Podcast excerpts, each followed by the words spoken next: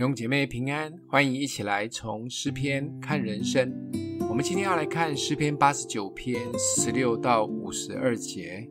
耶和华，这要到几时呢？你要将自己隐藏到永远吗？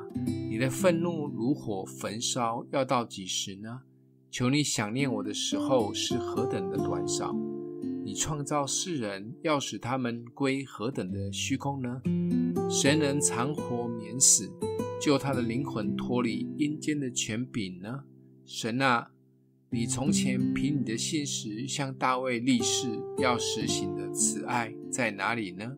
主啊，求你纪念仆人们所受的羞辱，纪念我怎样将一切强盛民的羞辱存在我怀里。耶和华，你的仇敌用这羞辱羞辱了你的仆人。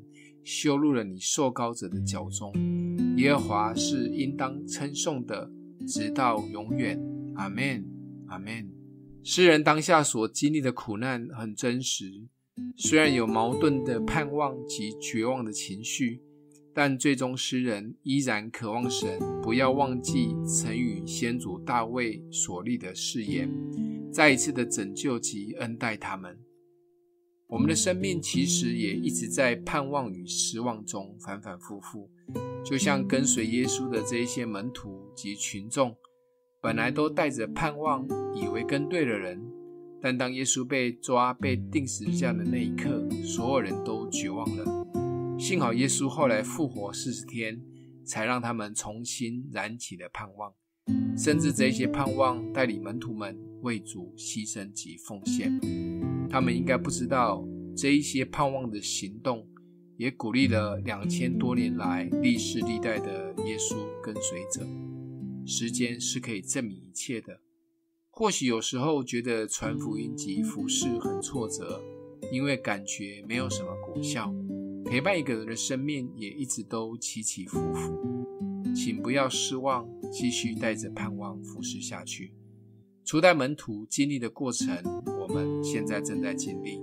或许当下看不见什么果效，但相信我们所栽种的或浇灌的福音及爱的种子，已经进入他们的心田，甚至他们的后代也可能因着我们所做的蒙福。